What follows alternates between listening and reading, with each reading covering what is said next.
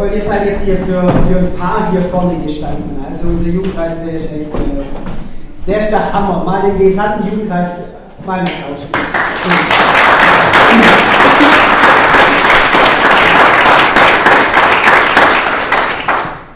Voll gut, das, das Lied, dass ihr das noch so rausgesucht habt, äh, habe ich gar nichts gewusst davon, aber äh, das, war noch, das war der Hammer jetzt noch. Wir möchten uns heute so eine Begegnung zwischen zwei Menschen anschauen. Wenn ihr die Bibel dabei habt, dann könnt ihr schon mal Apostelgeschichte 10 aufschlagen. Äh, die gehen wir so ein bisschen entlang. Und wenn ihr keine dabei habt, ist auch nicht so schlimm. Ich werde immer die entscheidenden Stellen werde ich dann immer vorlesen. Es ist äh, die Begegnung zwischen Petrus, diesem Judenchristen auf der einen Seite, und auf der anderen Seite Cornelius, dieser römische Hauptmann. Gott möchte diese Begegnung zwischen diesen zwei einleiten. Aber bevor die sich begegnen, muss Gott noch eine ganz harte Nuss knacken. Und zwar den Petrus. Dieses zehnte Kapitel in der Apostelgeschichte, das ist ein, das ist ein wahnsinniges Kapitel. Das ist die Begegnung, das, was da stattfindet, das ist der Hammer. Ähm, das ist die längste Einzelerzählung in diesem ganzen Buch. Also das ist für Lukas von entscheidender Bedeutung, was da passiert. Und im nächsten Kapitel wird es nochmal zusammengefasst und nochmal wiederholt, was da passiert ist. Und gerade die ersten Christen, das ist der Wahnsinn, die haben es geschafft, alle möglichen Menschen zu erreichen, sich für alle möglichen Menschen zu öffnen, egal wo die herkommen, egal was die für eine Tradition haben. Ohne Jesus zu verlieren, oh, die, haben, die haben Grenzen überschritten, ähm, das, das ist der Wahnsinn. Bevor ich diese Grenzüberschreitung, bevor wir uns auf die einlassen, möchte ich noch eine persönliche Geschichte erzählen. Ähm, ich kann mir vorstellen, dass diese Geschichte bei dem einen oder anderen etwas Unbehagen hervorruft. Aber es ist nicht so schlimm. Ähm, lasst euch einfach mal darauf ein. Es war wohl Januar 2010. Ein Freund ruft mich an und sagt zu mir, hey Tobi, ich habe zwei Karten oh cool, du hast zwei Karten, ähm, ja, ein Konzert, ja, ein Konzert, Stuttgart, Cannstatter Vasen. Ich habe zwei Karten besorgt für dich und mich. Äh, ich wusste schon, dass er auf ein bisschen härtere Musik steht wie ich. Und ich habe ihn dann gefragt, ja, äh, ja zu, zu was für einem Konzert? Ja, ich habe zwei Karten für uns für ACDC. Und dann hat es bei mir ganz schnell durchgeraten. ACDC, ich versuche es euch mal ein bisschen zu erklären, für was der Karten gesorgt hat. Australische Hardrock-Band, bekannt für ihre satanischen Zeichen. Äh, Satan immer irgendwie auf einem Poster oder irgendwie immer wieder drauf. Ähm, die Lieder, uh, Hell's Bells, Glocken der Hölle oder Highway to Hell, Autobahn in die Hölle. Ähm, und ich habe ihn dann gefragt, ja, pass mal auf, ähm, sag mir mal den Termin, vielleicht habe ich auch gar keine Zeit. und ähm, er sagt, ja, das ist der 13. Juni. Blätter in meinem Terminkalender rum und schau rein und, oh, alles frei. ähm, okay, habe ich gesagt, okay, alles frei. Ja, aber hey, du weißt schon, dass ich Jugendpastor bin und das macht sich vielleicht nicht so gut, wenn ich auf so einem Konzert bin. Und er sagt, ja, das, äh, das, das weiß ich schon und ähm, du musst ja niemandem erzählen und treffen wirst da wahrscheinlich auch niemand. Ja, das, ja, das kann ich mir ausmalen, dass ich da niemanden treffe. Ähm, und ich habe dann gesagt, okay, ich überlege es mir, habe mit meiner Frau, der Antje, noch drüber geredet und so.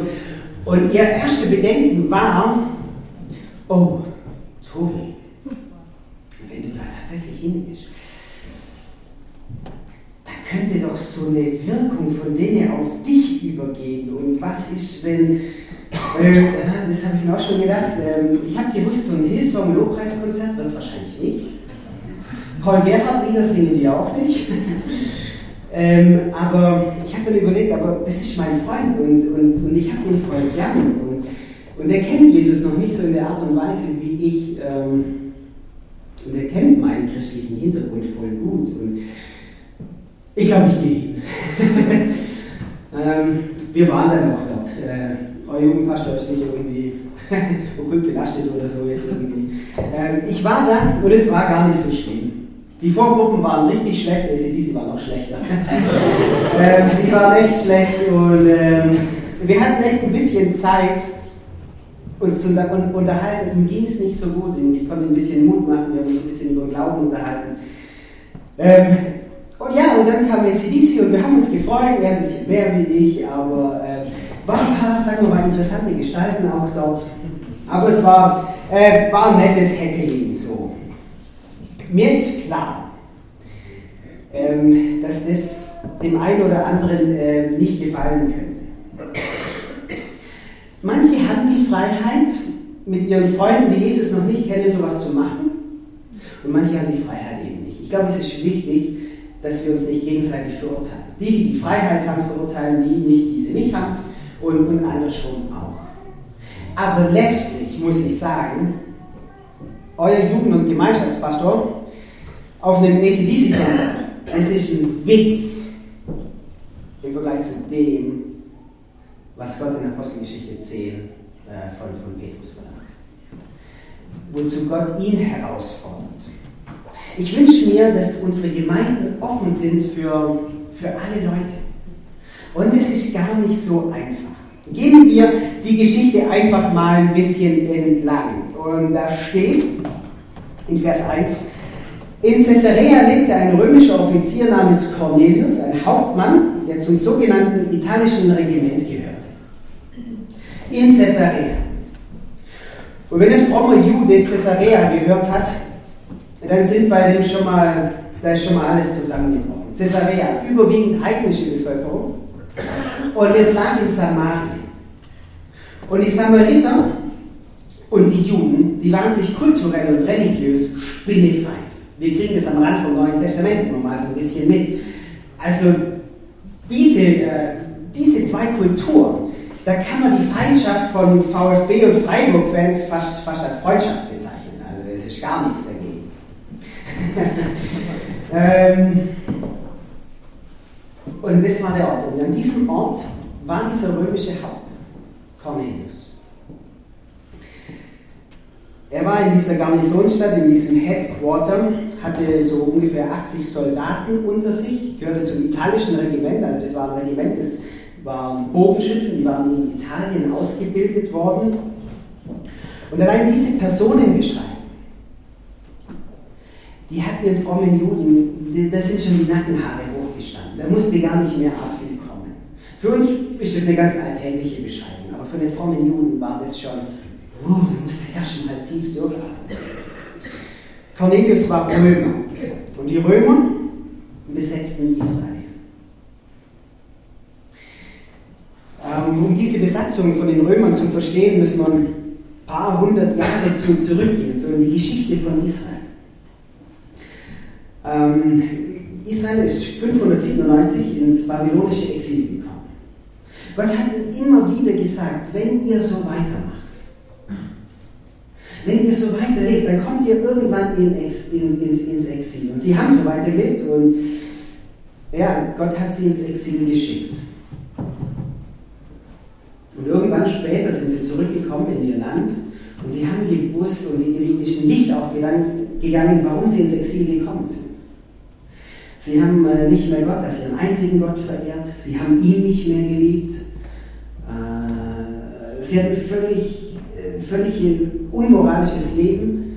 Ähm, ihnen war völlig egal, was Gott ge ge gesagt hat. Sie haben sich auf andere Götter eingelassen. Sie haben seine Gebote nicht mehr gehalten. Und die Konsequenz war eben, dass ins Exil gekommen sind. Und eigentlich, die Juden wussten es, obwohl wir irgendwann später wieder in unser Land zurückgekommen sind, sind wir aus diesem Exil nie wirklich zurückgekommen. Warum? Weil damals, als der Tempel 597 vor Christus zerstört wurde, ist auch die Gegenwart Gottes, die Herrlichkeit Gottes, die Shekinah, ist außer Landes gegangen. Und sie hatten zwar wieder einen Tempel und sie hatten zwar wieder ihr Land, aber Gott war in seiner Herrlichkeit noch nicht zurück. Und dann reihte sich eine Besatzungsmacht nach der anderen dran und jetzt eben die Römer. Und in Israel herrschte zur Zeit Jesu oder auch schon vorher der Glaube, wenn wir nur heilig genug leben würden, wenn wir nur rein genug leben würden, dann würde Gott wieder zurückkommen und er würde sein Reich aufbauen. Und er würde wieder unser Gott sein und wir würden ihm wieder dienen.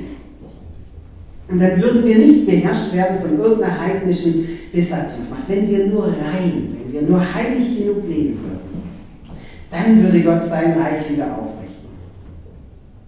Und es gab verschiedene Strömungen so in Israel. Also da gab es mal die, die Zeloten. Ja, also die haben versucht, Gottes Reich mit, mit Kraft und mit Macht herzukriegen. Ja, die haben äh, Aufstände gegen die Römer gemacht und und und immer wieder äh, fehlgeschlagen. Dann gab es die Pharisäer.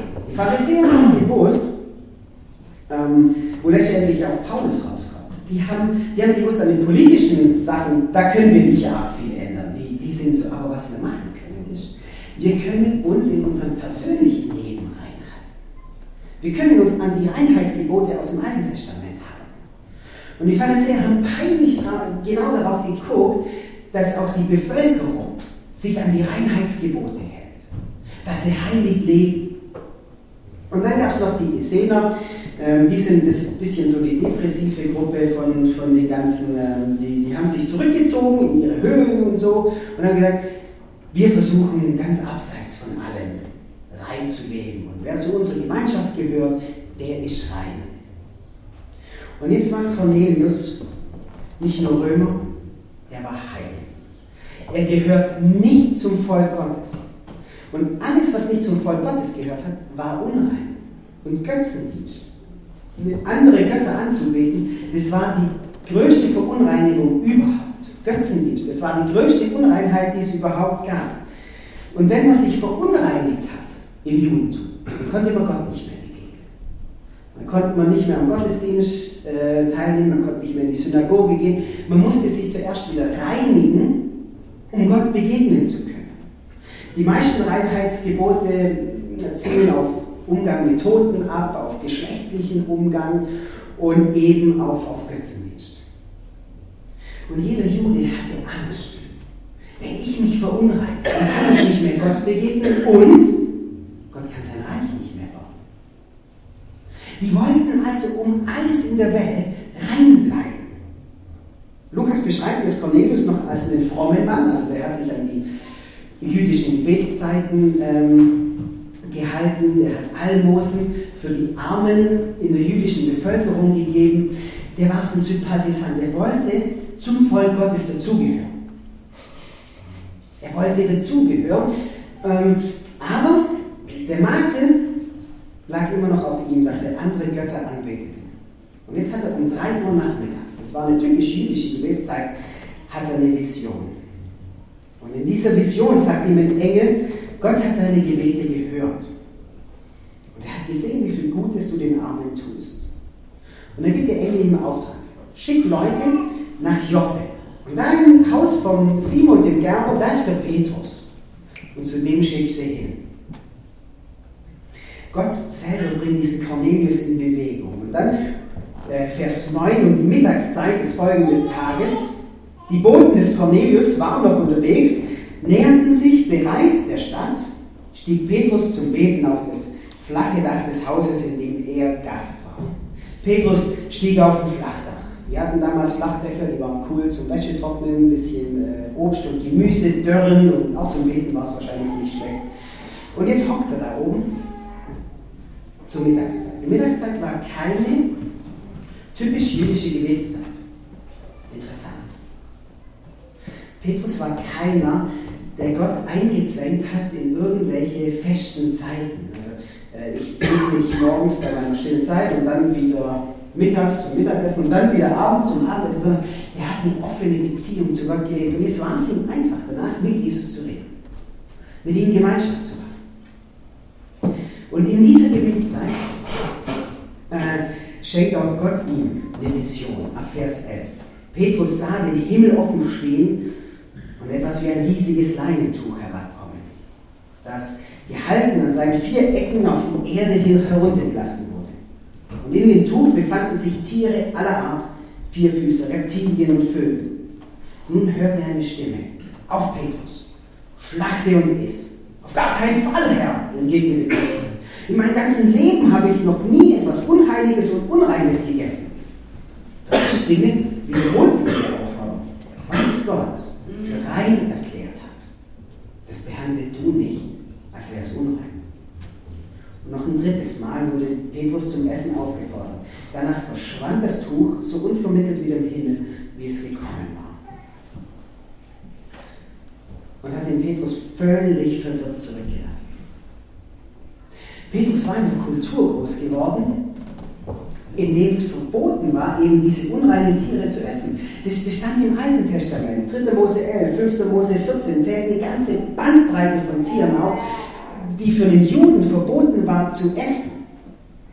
Und selbst die Juden, die die Reinheitsgebote nicht so ernst nahmen, an, die, ähm, an dieses Essensgebot, da haben sich alle gehalten. Es gab eine Bewegung, um uns einfach ein bisschen in die Lebenswelt von Petrus einzuführen. Es gab eine Bewegung vor im ersten Jahrhundert vor Christus, die, die Makkabäer, die wären lieber gestorben, als irgendwas Unreines zu essen, das da in den Mosebüchern stand. Petrus war groß geworden in einer Kultur, schon über Jahrhunderte, die ihm gesagt haben, diese Tiere nicht, alles andere, aber die nicht. Und jetzt kommt ein Gebot von Gott, iss und schlachte. Äh, nee, andersrum, zuerst schlachte. ähm, rein erklärt hat, das behandle du nicht, als wäre es unrein. Ich glaube, wir können uns das gar nicht vorstellen. Der Petrus, der hockt da auf dem Dach oder vielleicht geht er umeinander, zutiefst geschaut. Der hat gar nicht gewusst, wie ihm geschieht. Da, da kommt was völlig Neues auf einmal bei ihm, das er, das er noch gar nicht denken konnte. Und er hockt da oben auf dem Dach und ist, das ist so richtig geflasht. Also der hockt da, der, der, der weiß gar nicht, was er denken soll. Und während Petrus noch darüber rätselte, was diese Vision zu bedeuten hatte, kamen auch schon die Männer an, die Cornelius geschickt hatte. Sie hatten sich zu Simons Haus durchgefragt und standen jetzt unten vor dem Eingangstor. Ist hier ein Simon mit dem, Namen, mit dem Beinamen Petrus zu Gast? riefen sie. Also die kommen jetzt von Caesarea runter nach Joppe, ungefähr 50 Kilometer. Caesarea ist eine etwas größere Stadt. Ähm, das war wahrscheinlich nicht arg schwer, dieses Haus rauszufinden. Irgendwo am Meer war dieses Haus und die Leute, die die gleiche Berufsgruppe ausgeübt haben, haben sich normalerweise in der Antike in so einem Viertel ähm, äh, zusammengelebt. Ähm, und jetzt standen die vor, vor dem Außentor. Also Simon der Gerber wird ein bisschen betucht gewesen sein, so ein Außentor äh, zu haben und eine Mauer ums Haus rum. Das hatte nicht jeder. Und jetzt bleiben die aber vor dieser Mauer stehen. Die kannten die jüdische Kultur. Die wussten, eigentlich dürfen wir da nicht reingehen, obwohl wir von einem jüdischen Offizier sind.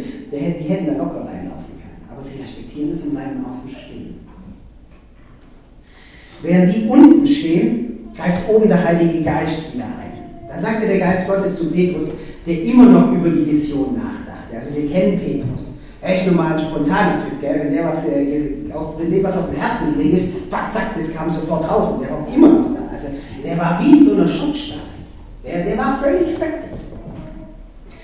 Ähm, und der Heilige Geist sagt zu ihm, Petrus, vor dem Haus stehen drei Männer, die zu dir wollen. Jetzt steh auf und geh nach unten. Und sie werden dich bitten, mit ihnen zu kommen. Folge ihnen ohne Bedenken. Ich selbst habe sie nämlich geschickt. Petrus geht dann diese Außentreppe runter, sagt, hier bin ich, ich bin der, den ihr sucht. Was, was führt euch zu mir? Und dann erzählen sie ihm die Engelvision von ihrem römischen Offizier. Und als Petrus das hört, bittet er die Männer herein und sorgt dafür, dass sie bei Simon übernachten können. Ich glaube, allein dieses Einladen in ein, in, in ein jüdisches Haus, das hat Petrus schon einige Überredungskunst gekostet bei sich selber und auch bei Simon. Heiden im Haus von den Juden, das würde wahrscheinlich für mächtig Zündstoff sorgen. Aber ganz so schlimm war es noch nicht. Der Hammer würde erst am folgenden Tag folgen. Sie laufen dann nach Caesarea. Petrus nimmt noch ein paar mit. Und dann steht in Vers 24, Cornelius, der seine Verwandten und seine engsten Freunde zu sich eingeladen hatte, erwartete sie bereits. Als Petrus durch das Hoftor trat, kam, Cornelius ihm entgegen und warf sich ehrfurchtsvoll vor ihm nieder. Doch Petrus zog ihn wieder hoch, steh auf, ich bin auch nur ein Mensch. Und während er sich mit Cornelius unterhielt, betrat er das Haus. Und das war es der Hammer. Das war es eine Kulturüberschreitung, die es von den frommen Juden noch nie gegeben hat. Er geht in das Haus von dem römischen Heiden. Er als frommer Jude. Dass ich auf dem Cannstatter Oasen war, das, war Paralapak, das war, das können wir mit Pfeife rauchen. Das war gar nichts. Petrus geht in das Haus von dem römischen Heiden. Normalerweise war es frommen Juden strengstens untersagt, überhaupt Kontakt mit Heiden aufzunehmen. Allein für geschäftliche Beziehungen äh, konnte man so zwischendurch mal Kontakt aufnehmen. Aber dann noch in das Haus von jemandem zu gehen, da konnte man sich aufs Schlimmste verunreinigen. Da konnte irgendwo eine Götzenstatue herumstehen. Da könnte ich zum Essen eingeladen werden und das Fleisch könnte irgendeinem äh, Götzen geopfert worden sein und ich könnte mich verunreinigen. Allein durch die hatte jeder fromme Jude Angst, da könnte diese negative Kraft, diese negative Macht auf ihn übergehen. Und Petrus war von diesem Augenblick auf schlimmste verunreinigt. Vom Gottesdienst ausgeschlossen, musste sich erst wieder reinigen und, und, und, und. Und er musste sich später in Kapitel 11 auch, äh, musste sich erklären, was ist denn dir da eigentlich eingefallen? Es geht doch gar nicht. Ähm, Petrus sagt dem Cornelius das dann auch. Überrascht sagt Petrus die vielen Leute, die sich dort zusammengefunden haben. Ihr wisst sicher, sagt er zu ihnen, dass es einem Juden nicht erlaubt ist, engeren Kontakt mit jemandem zu haben, der zu einem anderen Volk gehört. Oder ihn gar in seinem Haus zu besuchen.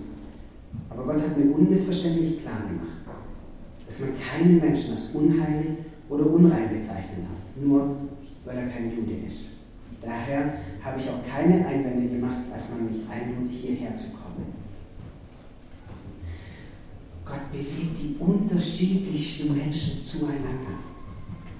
Was hier passiert, ist bezeichnend für die erste Bewegung der Christen. Die haben sich auf jede Kultur, auf jede Nationalität eingelassen.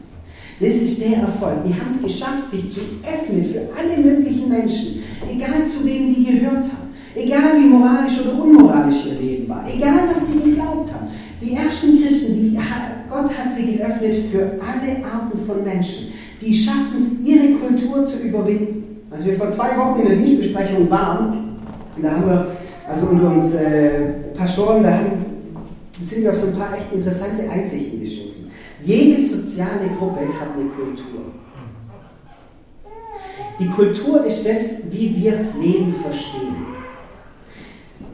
Die Kultur ist das, wie eine Gruppe so im Großen und Ganzen äh, ja, das Leben versteht. Das ist die Grammatik des Lebens. Und wir als SV, hier in Sindelfingen, wir haben eine bestimmte Kultur. Das ist jetzt nichts Schlechtes. Wir haben eine Kultur, wie jede andere soziale Gruppe auch. Wir werden im Großen und Ganzen das Leben ähnlich verstehen. Allein weil wir in Deutschland sind, haben wir eine andere Kultur wie jemand, der in Senegal lebt. Der versteht das Leben anders wie wir. Dann sind wir Schwaben. Wir verstehen das Leben mit Geld und Häusle bauen anders wie wir Einländer. Das ist halt so. Und dann gehören wir noch zur Landeskirche. Wir werden das Leben anders verstehen wie jemand, der nicht in der Landeskirche ist. Und dann führen wir noch ein, naja, so ein äh, eigenständiges Leben noch in der Landeskirche. Wir verstehen das Leben wahrscheinlich anders wie in der Landeskirche. Wir als Sindelfingen haben unsere eigene Kultur. Wir haben eine eigene Kultur. Und Petrus hatte auch seine eigene Kultur. Und jetzt ist äh, das eigentlich tragisch. Kultur trennt immer.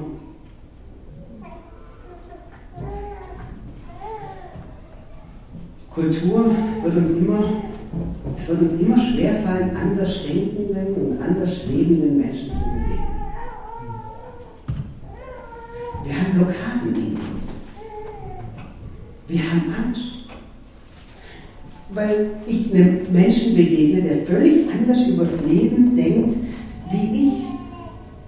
Natürlich war Petrus blockiert. Na klar hat er Angst gehabt. Das ist nichts Ungewöhnliches. Interessanterweise dreht sich diese ganze Geschichte nicht um Cornelius. Ich muss es auch mal bewusst werden. Wer hier im Mittelpunkt steht, geht um Petrus Bekehrung, nicht um die von Cornelius. Die wird am Rande irgendwo erwähnt. Um wen es hier geht, ist Petrus. Und seine Öffnung für andersdenkende und anders lebende Menschen. Ja, um diesen frommen Petrus geht es. Der drei Jahre mit Jesus das Land gezogen ist. Um den geht es. Um diesen Apostel Petrus, um seine Öffnung geht es. Nicht um die von Cornelius. Petrus, der jahrelang mit Jesus das Land gezogen ist und gesehen hat, wie Jesus sich geöffnet hat. Der musste geknackt werden. Nicht der Cornelius. Das ist das Zentrum dieser Geschichte. Dieser Petrus musste verändert werden, nicht der heilige Cornelius. Um Petrus Veränderung geht es, um seine Öffnung für andersdenkende und anders lebende Menschen. Nicht der Römer ist das Problem für Gott, sondern Petrus stellt das Problem für Gott dar. Gott, musste erstmal den Petrus ähm, öffnen.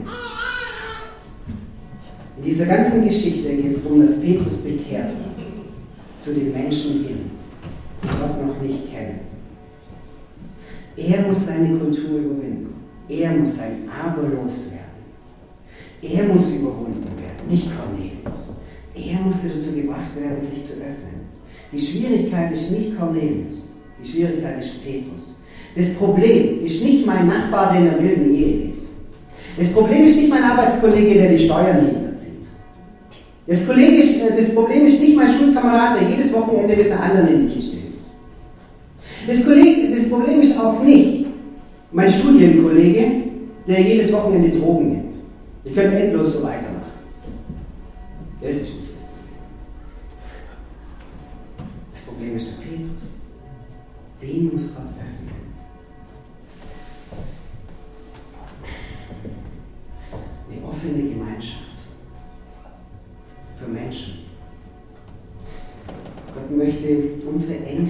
unsere Blockaden überwinden.